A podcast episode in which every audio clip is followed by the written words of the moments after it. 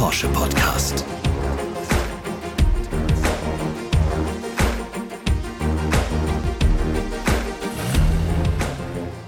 Herzlich willkommen zu einer neuen Folge von 911, dem Porsche Podcast.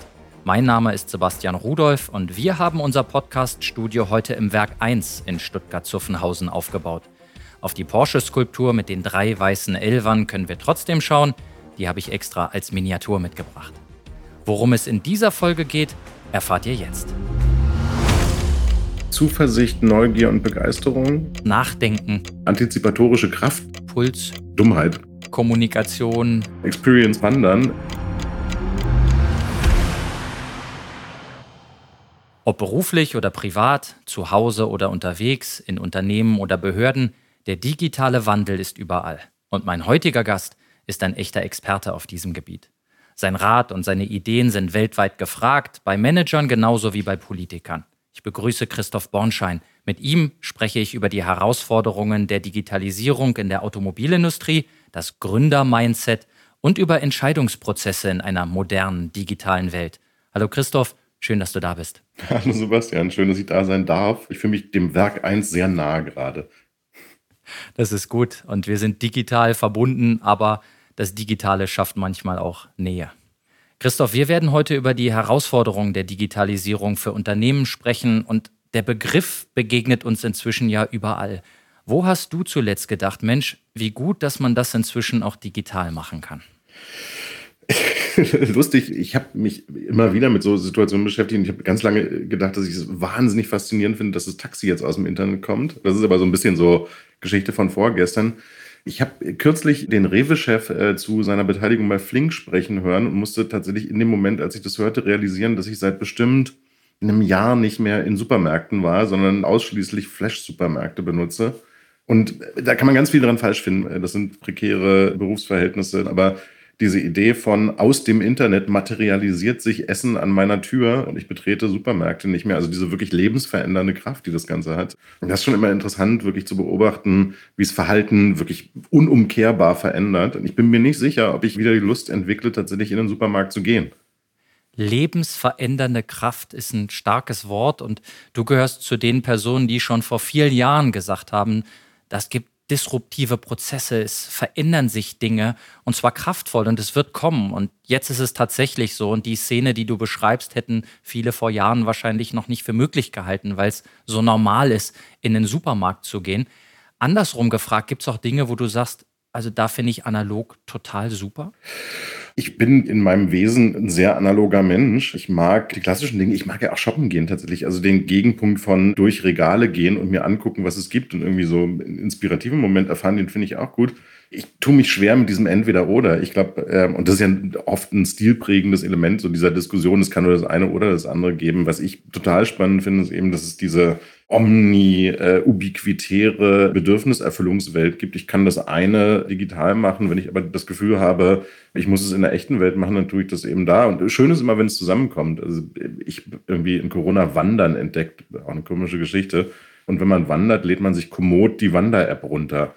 Und es ist tatsächlich wirklich, also so digital unterstützt eine Wanderung zu machen, das passt irgendwie am allerbesten. Insofern, für mich ist es weniger ein Entweder-Oder als mehr so ein, es ist interessant zu sehen, wie es ineinander blendet, wäre wohl das neudeutsche Wort.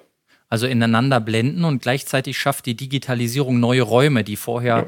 Nicht da waren. Also du bist ein Mensch, der in Chancen denkt, ohne das Analoge zu vernachlässigen. Ist das richtig? Ja, und ich wäre ohne die App-Unterstützung ein echt schlechter Wanderer und wirklich oft im Wald verloren. Also insofern befähigt mich Digitalisierung zu einem besseren, auch das wieder so ein schönes neudeutsches Wort, Experience beim Wandern. Ähm, und das sind die Momente, die irgendwie, also immer dann, wenn es Schwellen reduziert und so eine Teilhabe an etwas, was früher kompliziert war, ermöglichen. Wandern ist jetzt wirklich ein ziemlich banales Beispiel, aber wahrscheinlich seid ihr als Familie auch wandern gegangen und dann hat man sich jedes Mal für irgendeine Region Karten kaufen müssen. Da ist eine Schwelle, dieses, okay, lass uns hier mal zwei Stunden wandern, ich lade schnell die Karte von der App runter und in zwei Sekunden haben wir eine Route, die irgendwie unserem Schwierigkeitsgrad entspricht. Das ermöglicht mehr, auch in einem analogen Experience und Wandern ist in sich nicht digitalisierbar. Das stimmt. Wandern ermöglicht allerdings das Nachdenken und Nachdenken über Nachhaltigkeit ist auch Nachdenken über Digitalisierung. Hast du mal geschrieben. Mhm. Warum spielt die Digitalisierung auch bei der Nachhaltigkeit so eine wichtige Rolle? Ja, was wir sehen, ist tatsächlich, dass digitale Technologie das ganze Prinzip von Ressourcenverteilung und Ressourcenallokation effizienter machen kann. Also wir haben im großen Maße ja das ganze Thema Share Economy sowohl bei der Mobilität als auch bei Unterkünften oder der Verteilung von Werkzeug gesehen. Die Hoffnung, die so ein bisschen für mich da drin wohnt, ist, dass wir auf der ersten Ebene es schaffen, Dinge effizienter zu nutzen, also mit den gleichen Ressourcen letztlich einen größeren Output zu erzeugen. Das ist, wenn wir bei Auto kurz bleiben, eben nicht besonders zweckdienlich, dass Autos dafür hergestellt werden, dass sie 87 Prozent ihrer Lebenszeit rumstehen. Insofern Nutzungseffizienz nach oben bringen ist das eine. Und das andere ist eben eine Transparenzkomponente. Was wir jetzt gerade vor allen Dingen bei beispielsweise Kreislaufwirtschaft sehen, ist das ganze Thema Batteriepässe. Wo sind Batterien? Wie haltbar sind die noch? Wie kann man die recyceln? Es ist letztlich eine digitale, datengetriebene Funktion, diese Transparenz reinzubringen. Und Transparenz macht Verschwendung sichtbar, macht Verschwendung adressierbar und wird uns dann langfristig eben, wir sehen es auch kurzfristig schon, Geschäftsmodelle ermöglichen, die mit digitaler Transparenz die Reduktion des Überschüssigen möglich machen. Transparenz ist ein gutes Stichwort, denn jetzt werden wir den Hörerinnen und Hörern ein bisschen Transparenz in deinen Lebenslauf ermöglichen. Christoph Bornschein ist 1983 in Berlin geboren. Nach einem abgebrochenen Studium der Rechtswissenschaften gründete er 2008 die erste Social-Media-Agentur in Deutschland. Torben, Lucy und die gelbe Gefahr. Heute nur noch TLGG. Er und sein Team beraten internationale Unternehmen und Marken bei der strategischen Nutzung digitaler Technologien, dem Aufbau neuer Innovationsinfrastrukturen und der Entwicklung neuer Geschäftsmodelle. Er hat zahlreiche Essays und Artikel zum digitalen Wandel verfasst und ist ein gefragter Redner auf globalen Konferenzen. 2021 wurde er vom Weltwirtschaftsforum in die Reihen der Young Global Leaders aufgenommen. Ja, Christoph, die Young Global Leaders des Weltwirtschaftsforums ist ein elitärer Kreis. Wenn du mal zurückblickst, 2008 hast du eine Agentur gegründet, die sich auf Social Media spezialisiert. Wurdest du da als Außerirdischer angeschaut oder war das schon so, ja, wir brauchen das, hilf uns bitte? Suggestivfrage. Tatsächlich mag das heute alles nach einem sehr sinnvollen Schritt aussehen. Damals war es sicherlich keiner. Also man muss in der Tat sagen, wir reden über eine Welt des MySpace und des StudiVZ in 2008 dass die Nähe von Marken und Unternehmen ähm, zu einem Konzept wie die, denen wir unser Produkt verkaufen dürfen, auch antworten, jetzt nicht so hoch war, wie man das annehmen würde. Also da steckte schon eine ganze Menge antizipatorische Kraft drin, zu glauben, dass das, oder Dummheit, je nachdem, zu glauben, dass das mal ein Markt werden würde. In 2008 war da wirklich sehr wenig los und gewartet hatte da auch keiner auf uns, ganz deutlich. Aber diese Art, an etwas ranzugehen, diesen Pioniergeist, das zeichnet ja viele Gründe aus, dich auch. Du hast jetzt ganz sympathisch Dummheit gesagt, aber du hast Räume gesehen, die noch nicht da waren und bist Wege gegangen, die vorher in dem Feld noch keiner gegangen ist. Vergleichbar übrigens mit Ferry Porsche im ja. Automobilbereich. Was hast du damals da vor dir gesehen? Weil es muss ja einen gewissen Sinn für dich gemacht haben, da zu starten. Also man muss ein bisschen den Kontext, aus dem wir kamen, sehen. Wir drei Gründer hatten vorher für ein Online-Games-Unternehmen, was auch Neuland beschritten hatte, weil Online-Games in einer Zeit, in der Internet einfach wahnsinnig langsam war, da musste man auch dran glauben, gearbeitet. Und was Games ja konnten, ist tatsächlich mit Communities über das Produkt in Verhandlung treten. Also ein Wir-Gefühl erzeugen, dieses Engagement als eines der Grundprinzipien verstehen, eine Einbindung, einen kontinuierlichen Feedback-Loop der Nutzer eines Produktes mit dem Hersteller des Produktes erzeugen. Also da war eine ganz große Kraft darin, eine Gemeinschaft zu formen und nicht nur ein Bitte kauft dieses Produkt und tschüss. Und wir hatten den Eindruck 2008, dass das tatsächlich das ist, wie viele Marken sich würden verstehen wollen und wie das Ganze weitergehen würde. Und dann kommt halt, vielleicht ist Dummheit auch nicht das richtige Wort, ähm, vor allen Dingen so eine Naivität dazu, die sich weniger mit der Frage beschäftigt, was alles so schiefgehen könnte, als mehr mit der Frage, was das große Potenzial von etwas sein könnte. Und das ist natürlich irgendwie aus einem sehr deutschen, auch ingenieurhaften Denken, ähm, das sich sehr mit dem Risiko beschäftigt. Wahrscheinlich eine komische Art, darüber nachzudenken. Aber äh, ja, in der Tat, es ging mehr um die Chance, was könnte sein, als mehr um das Risiko von, was könnte alles kaputt gehen und sicherlich auch eine Begeisterungsfähigkeit. Also wenn man dir zuhört, dann hast du immer noch richtig Lust auf das, was du tust. Und das zeichnet, glaube ich, so Pioniere auch aus, weil sie sonst schon längst aufgehört hätten, Pioniere zu sein, oder? Ja, und, und da liegt auch so ein ganz grundsätzlicher Glaube dran, dass schöpferische Kraft ja nur aus einer Leidenschaft kommt. Also ich fand es immer schon nicht besonders intuitiven Gedanken, einen extrem großen Teil seines Lebens und seiner Zeit mit Arbeit zuzubringen, die nicht irgendwie leidenschaftlich ist. Also so ich will gar nicht die alle disqualifizieren, die tatsächlich einfach für Broterwerb arbeiten müssen. Ich kann es total nachvollziehen. Für mich war das nie eine richtig gute Option, mein privates Ich an den Haken zu hängen, wenn ich auf Arbeit gehe, sondern es war immer ein, ich musste dem folgen, was mich antrieb. Und das ist auch heute noch so. Du hast vorhin gesagt, in Deutschland wird eher das Risiko gesehen und weniger die Chance über den Stand der Digitalisierung in unserem Land könntest du wahrscheinlich Stunden erzählen, aber wie weit sind wir schon von Faxgeräten, ausgedruckten Formularen entfernt oder vielleicht noch nicht? Wie ist da so dein Pulsschlag auf unser Land bezogen? Ja, das ist traurig und positiv zugleich. Ich glaube, wir sind in Teilbereichen viel weniger weit von Faxgeräten und Formularen weg, als wir das immer so glauben. Also das Handlungsobjekt Staat und Administration ist da leider wirklich immer noch sehr nah dran. Oder anders ist es äh, traurige Realität, dass ich tatsächlich irgendwie für meine Anwohnerparkausweise keine E-Mail schicken kann in Berlin.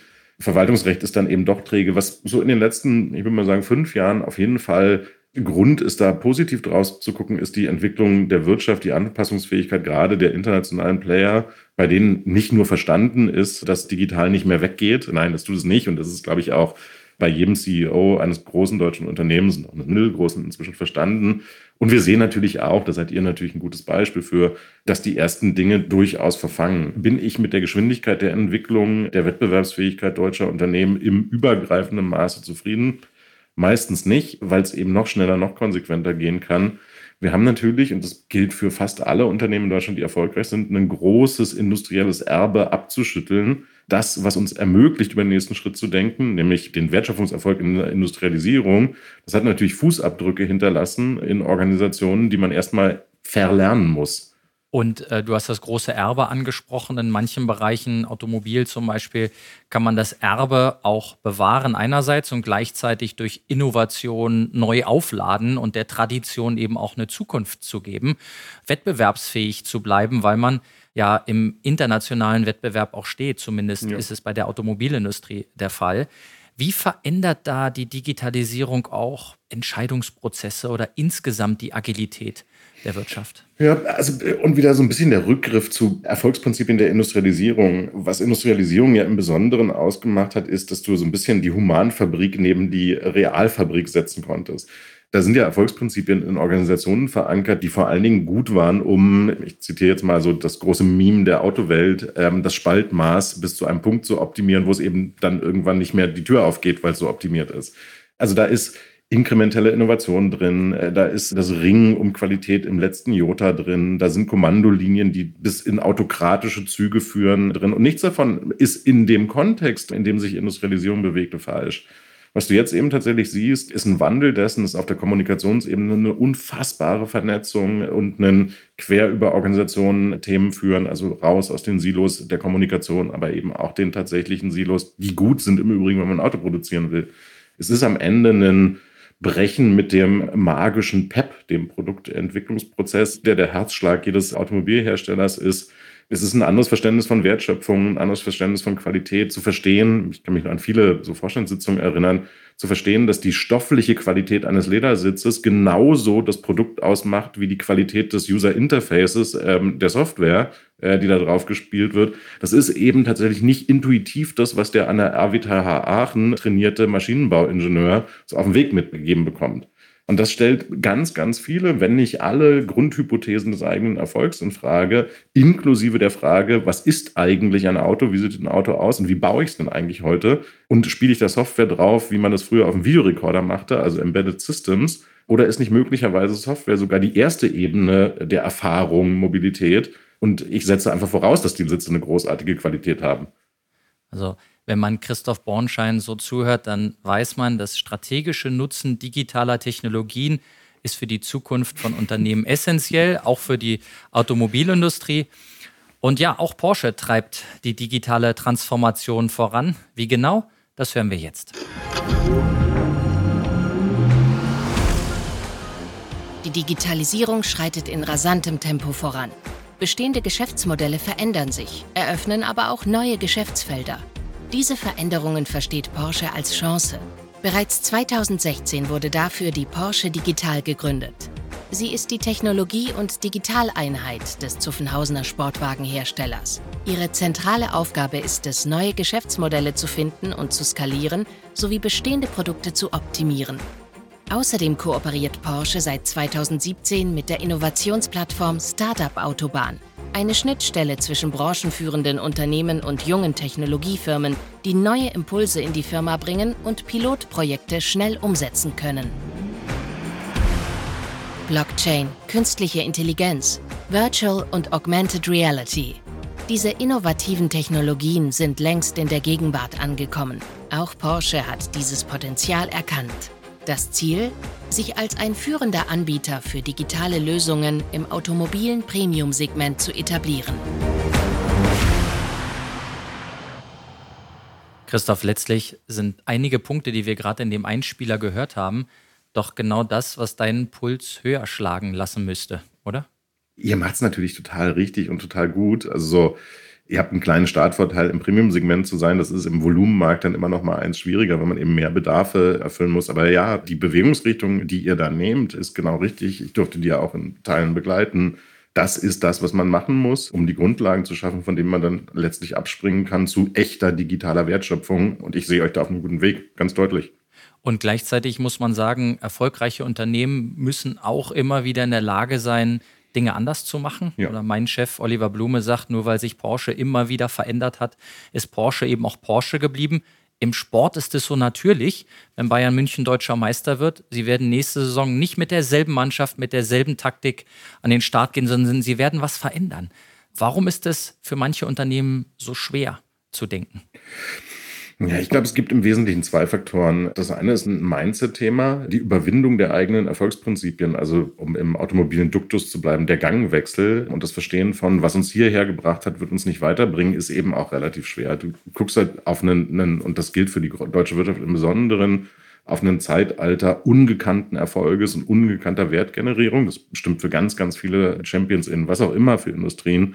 Und jetzt kommt jemand, oft ja von außen und sagt dir, diese Erfolgsprinzipien sind nichts mehr wert, du musst dich wieder mehr anstrengen. Das ist nichts, was die Spezies Mensch im Besonderen ausmacht, nach hinten zu gucken und zu sagen, ja gut, hatten wir jetzt ähm, und jetzt müssen wir uns fundamental verändern. Und das dann multipliziert mal ja sehr große Organisationen ist vor allen Dingen massiver Mindset-Change, wo die Menschen an Bord zu bekommen, und das ist bei euch ja auch nicht immer einfach, eine der zentralen Fragen ist, also eine neue Bewegungsrichtung einzuschlagen. Und ich glaube, die zweite Dimension ist die Dimension der Technologien und Werkzeuge. Wenn du Blechbiegemaschinen beherrschst, dann ist das nicht ein Automatismus dafür, dass du mit Slack Kollaborationen betreibst, verstanden hast, wie eine digitale Generation funktioniert und welchen verändernden Nutzen das haben wird, um nicht mal über Blockchain gesprochen zu haben. Also die Fähigkeiten aufzubauen, auch ja intergenerationales Lernen zu ermöglichen, Menschen, die zum Teil viel jünger sind, die die neuen Fähigkeiten verstanden haben, den Zugang zu den Entscheidungsträgern zu geben. Das ist eben eine massive Herausforderung, und warum das in Deutschland ein besonderes Problem ist, ist eben, wir sind durch sehr hierarchische Organisationen erfolgreich gewesen. Auch diese Hierarchieprinzipien, die ja von unten nach oben Kommunikation letztlich dann behindern, sind eben in Frage zu stellen. Und das macht langsam, und in eurem Fall, wie gesagt, habe ich ein ganz positives Bild. In manchen Fällen fragst du dich, ob es nicht zu langsam ist. Und diese Hierarchien, Kommunikation in eine bestimmte Richtung, das ist wiederum das Stichwort für Social Media, ob jetzt Instagram, Facebook oder TikTok. Diese Plattformen verändern ja die Kommunikation rasant, hast du vorhin noch angesprochen. Welche Rolle werden sie in Zukunft spielen? Also wird das sich immer weiter beschleunigen oder gibt es da irgendwo auch einen Endpunkt, wo du sagst, dann gibt es eine Rückbesinnung oder Rückentwicklung zu anderen Punkten? Es wird auf jeden Fall eine Veränderung geben. Also so, wenn wir beide uns vor drei Jahren über den Kanalmix unterhalten hätten, dann hätten wir eine damals noch sehr in der Nische existierende App namens Musically, aus der dann ja TikTok wurde, nachdem sie ähm, von ByteDance akquiriert wurde, jetzt nicht auf dem Schirm gehabt als den großen Challenger von Facebook, die uneinholbar vorne waren. Insofern ich glaube, tatsächlich kritisch zu überprüfen ist der Kanalmix, sind die Communities, über die wir sprechen, ist ein Given. Das ist zu jeder Zeit nötig. Wird sich das menschliche Bedürfnis, sich in Communities mitzuteilen, sich zu vernetzen, sichtbar zu werden, das ist ja so ein Treiber von TikTok, wieder zurückdrehen dazu, dass es nicht mehr da ist? Nein. Wir werden tatsächlich sehen, dass die Verhaltensänderung, über die wir schon sprachen, da bleiben wird, glaube ich, dass langfristig TikTok eins der großen Player werden wird. Man wird sehen, wie ähm, die chinesische Anbindung letztlich ausspielen wird für dieses Unternehmen. Wir haben die Diskussion in den USA ja erlebt. Wird es dann weggehen? Auch auf gar keinen Fall, sondern wir werden tatsächlich sehen, dass diese Nähe in der Kommunikation, diese Veränderung der Filterwirkung weg von klassischen Medien hin zu ich weiß nicht, irgendeinem Influencer für was auch immer, stabil da bleiben wird. Also diese Unternehmen zu Einzelpersonensituationen, die wir jetzt gerade erleben, die ist stabil und wird stabil bleiben. Du bist ja auch viel in den USA unterwegs, hast die USA gerade angesprochen, China auch. Wie siehst du dort praktisch die digitale Kraft, Zugkraft, Veränderungskraft, auch im Vergleich zu Deutschland? Ja, es gibt eine ganz interessante Situation, die so ein bisschen auch eine europäische Situation ist. Was wir schon sehen, nachdem gerade so der Silicon Valley-Kapitalismus ja sehr auf die Monopolisierung und Kommerzialisierung von Daten gesetzt hat, was man auch absolut kritisch betrachten muss und was nicht der europäische Weg wäre, ähm, sehen wir jetzt eher einen Diskurs, der auch geprägt ist von DSGVO, GDPR, nämlich die Frage von, ist denn unsere Privatsphäre ähm, gewahrt? Sind wir denn noch in Kontrolle? Sogar bis hin zu unserer Demokratie. Die Senatshearings mit Mark Zuckerberg seien da in Erinnerung gerufen. Ich glaube, es gibt schon so eine Rückkehr zu Conscious Digital Capitalism, würde ich es nennen. Nämlich die Frage von, sind wir falsch abgebogen und müssen wir wieder einen Schritt zurückgehen? Ist das, was wir uns geschaffen haben, nicht irgendwie Überwachungskapitalismus? Da sei das Buch Surveillance Capitalism sehr empfohlen. Das ist so ein bisschen der amerikanische Diskurs, der mich glauben lässt, dass Europa auch eine Chance darin hat, gerade so wertebasierte Digitalisierung zum eigenen Wettbewerbsfaktor zu machen. Auf der chinesischen Seite, und die will ich wirklich kurz abhandeln, weil sie meiner Meinung nach ein dystopisches Bild zeichnet, sind wir eher auf dem Weg, dass der Überwachungskapitalismus eine Skalierung eines Überwachungsstaats wird. Ich bin da sehr, sehr kritisch, wenn wir uns die Social Scoring Systeme angucken, wenn wir uns angucken, wie mit digitalen Tools auch so Lockdowns wie in Shanghai durchgesetzt werden. Meine Hoffnung wäre, dass wir auch da einen erstarkenden Konsumenten sehen, der sich weniger Kontrolle staatlich wünscht und wir da irgendwie zu einem Level Playing Field der Freiheit zurückkommen. Das ist leider, wenn man Status Quo anguckt, ähm, so ein bisschen Wunschvater des Gedanken. Im Moment sieht man eher, dass staatliches Wirken skaliert werden kann über digitale Dienste. Und ähm, sagen wir mal, vom kritischen Blick auch auf die Digitalisierung nochmal zur Begeisterung zurück. Gibt es eine Innovation, wo du sagst, wow, die hat mich super mitgenommen und in einer bestimmten Weise auch mein Leben oder das Leben anderer verändert im positiven Sinne? Das wird jetzt sehr nerdig, weil ich tatsächlich immer sehr so in, in sehr Tech-Nischen gucke. Was ich wahnsinnig spannend finde, ist so die Entwicklung gerade in Carbon Accounting und Carbon Management, also die Art, wie in globalen Supply Chains gerade CO2 gemessen werden kann, CO2 sichtbar gemacht werden kann, CO2-Ausstoß-Herausforderungen adressiert werden kann. Also wir tatsächlich CO2 eine Unternehmenswährung, wie es Geld eben auch ist. Und das ist unfassbar spannend, was da an Technologie passiert.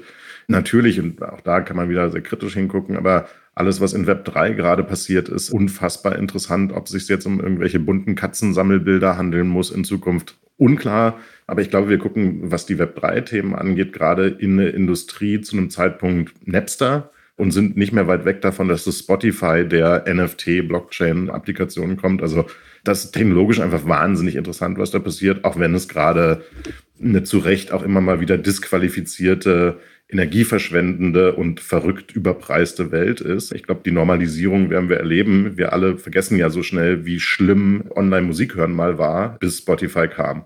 Man merkt, du bist ein Experte auf vielen Gebieten und ein Quell an Inspiration. Jetzt möchte ich mit dir ein kleines Quiz spielen. Drei Fragen und die gute ja. Sache ist, du bekommst immer Antwortkategorien vorgegeben und äh, schauen wir mal, wie weit du kommst. Bist du bereit? Ich bin bereit. Gut. Also Automobilhersteller stecken mitten in der digitalen Transformation, haben wir darüber gesprochen, ob Blockchain, Virtual Reality oder viele weitere Dinge. Unsere Zukunft wird davon geprägt sein. In Chancen gedacht ist nicht schlimm. Es gibt aber auch in der digitalen Welt sogenannte Offliner, die noch nie im Internet waren. Nach Angaben des Statistischen Bundesamts, was glaubst du, wie viele Menschen im Alter von 16 bis 74 Jahren waren noch nie online? Zahl oder Prozentzahl? Eine Zahl, du kriegst drei Vorgaben. 380.000 Menschen, 1,2 Millionen Menschen in Deutschland oder 3,8 Millionen Menschen? C. Das ist richtig. Ich habe es in einem Vortrag kürzlich zitiert, deswegen ist es mir präsent. Und warst du überrascht, als du die Zahl gelesen hast? Nee, wenn du so, sagen wir mal, Lagging Indicators dazu guckst, so Kreditkartennutzung und andere, dann befürchtest du eigentlich noch höhere Zahlen, ehrlich gesagt. Ich, ich meine, wenn man wenn es auf sich wirken lässt, ist es tatsächlich so, es ist eine Kulturtechnik, aber auch meine Großeltern waren, glaube ich, noch nie im Internet. Springen wir zur zweiten Frage. Du hast deine Agentur 2008 gegründet. Auch Porsche hatte in dem Jahr etwas zu feiern. Der erste Sportwagen mit dem Namen Porsche feierte ein Jubiläum. Welches Jubiläum war das? Das 50. Jubiläum, das 60. Jubiläum oder das 70. Jubiläum? 70. Ja gut, das kam jetzt auch so locker raus. Man hätte nach Wahrscheinlichkeit sagen können, nicht zweimal 10 nehmen. Die Historie von Porsche würde ich dir recht geben, es war das 60. Das war das 60. Ja, 1948, der 356 hm. kam da auf den Markt, hatte dann 60-jähriges. 356 hätte ich gewusst, aber das ist, ja, gut. Hm. Gefühlte 70 in echte 60. Hm. Nächstes Jahr feiert die Firma 75-jähriges, also du bist in der Gegenwart sozusagen da auf guter Spur.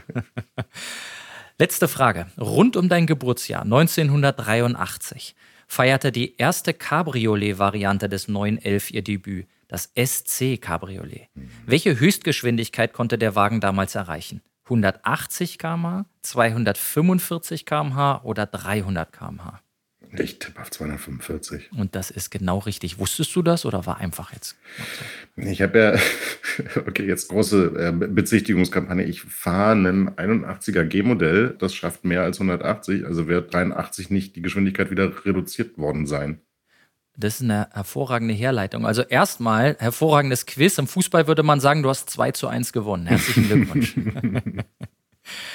Und das bringt mich noch zu einer Frage. Mein Team hat mir mit auf den Weg gegeben, man sagt, der Christoph Bornschein fährt einen himmelblauen historischen Porsche mit cognacfarbenen Ledersitzen. Das ist korrekt. Und der soll dich auf eine Geschäftsidee gebracht haben. Magst du dazu was sagen? Das ist total richtig, beziehungsweise ähm, hat dieser Porsche in Interaktion mit eurem Vorstand mich auf eine Geschäftsidee gebracht. Ich habe den mal in Zuffenhausen auf einer PowerPoint gezeigt, die sich sehr kritisch mit den damaligen digitalen Fähigkeiten, wir sprechen von vor zehn Jahren, von Porsche auseinandersetzt und habe den so ein bisschen so als Totem benutzt, um deutlich zu machen, ich bin ja einer von euch, ich darf kritisch sein. Und was mir klar wurde, ist, dass das Potenzial von klassischen Fahrzeugen und Sammeln noch gar nicht ausgeschöpft ist und dass man da sehr viel mehr machen kann. Was dann zu einem Unternehmen führte, das erst Gapless hieß und dann Timeless wurde, was heute wahrscheinlich das ja, wahrscheinlich erfolgreichste Tokenisierungs-Investitions-Startup in Deutschland ist. Das das darf man wohl sagen, unter Beteiligung von Porsche entstanden ist und tatsächlich einen stolz machen sollte. Glückwunsch euch dazu und Glückwunsch euch dazu, es erkannt zu haben. Und das hat da seinen Ausgang genommen. Vielen Dank für diesen Einblick in die Historie und auch in deine Vergangenheit von Porsche. So, liebe Hörerinnen und Hörer, es fehlt noch eine Frage und zwar geht die an euch und ihr könnt in dieser Folge auch wieder etwas gewinnen. Die Porsche AG verlost eine ergonomisch geformte Funkmaus mit Heckenleuchtband in Form eines Porsche 911. Das Gewinnspiel läuft ab sofort bis zum Erscheinungstermin der nächsten 911 Podcast-Folge. Um teilzunehmen, einfach eine E-Mail mit der Antwort auf die Gewinnspielfrage an podcast.porsche.de schicken. Unter allen richtigen Einsendungen lost Porsche den Gewinner aus. Mitmachen kann jeder, der mindestens 18 Jahre alt ist. Im Porsche Newsroom unter newsroom.porsche.de/podcasts sind die ausführlichen Teilnahmebedingungen zu finden. Viel Erfolg! So, und jetzt fehlt nur noch die Frage, und Christoph Bornschein darf nicht helfen. Wie heißt die Technologie- und Digitaleinheit von Porsche, die 2016 gegründet wurde? Schickt eure Lösung einfach per Mail an podcast.porsche.de und wir drücken euch die Daumen. So, Christoph, wir kommen jetzt auf die Zielgerade dieses Gesprächs, was im Fluge vergangen ist. Aber eine Frage habe ich noch. Wenn man diesen Podcast gehört hat, fragen sich wahrscheinlich viele, was ist eigentlich das Wichtigste in der digitalen Transformation? Hast du noch einen Tipp für mich? Wie ist da deine Sichtweise?